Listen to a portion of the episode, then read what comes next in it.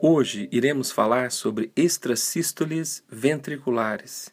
Caso receba esse diagnóstico, você pode estar se perguntando: devo me preocupar?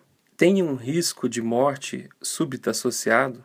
Inicialmente, vamos conceituar extrasístoles ventriculares. São arritmias que ocorrem pelo batimento precoce dos ventrículos pela sua ativação elétrica precoce.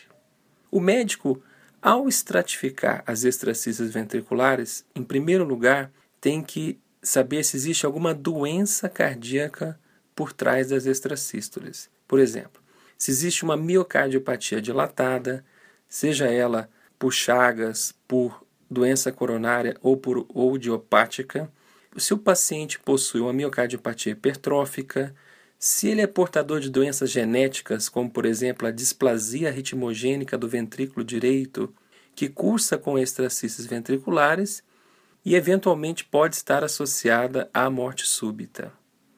Caso seja detectado algum desses problemas, o tratamento dessa doença de base é que vai consistir na redução do risco das extracistas ventriculares. Se nenhuma dessas doenças for identificada, a próxima pergunta a ser feita é se o paciente tem sintomas ou não.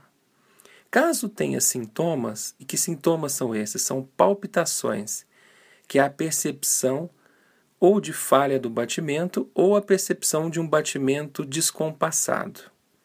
Existem tratamentos com medicamentos que, em grande parte dos casos, diminui bastante esses sintomas. E em casos onde existem exercícios ventriculares numerosas e o paciente permanece com sintomas, pode ser lançado mão da ablação por radiofrequência, que consiste na cauterização da arritmia através de catéter.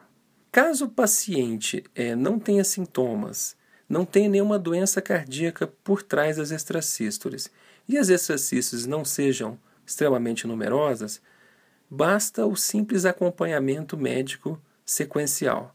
Não é necessário um tratamento específico. Meu nome é Dr. Eustáquio Ferreira Neto, cardiologista e arritmologista. Até a próxima.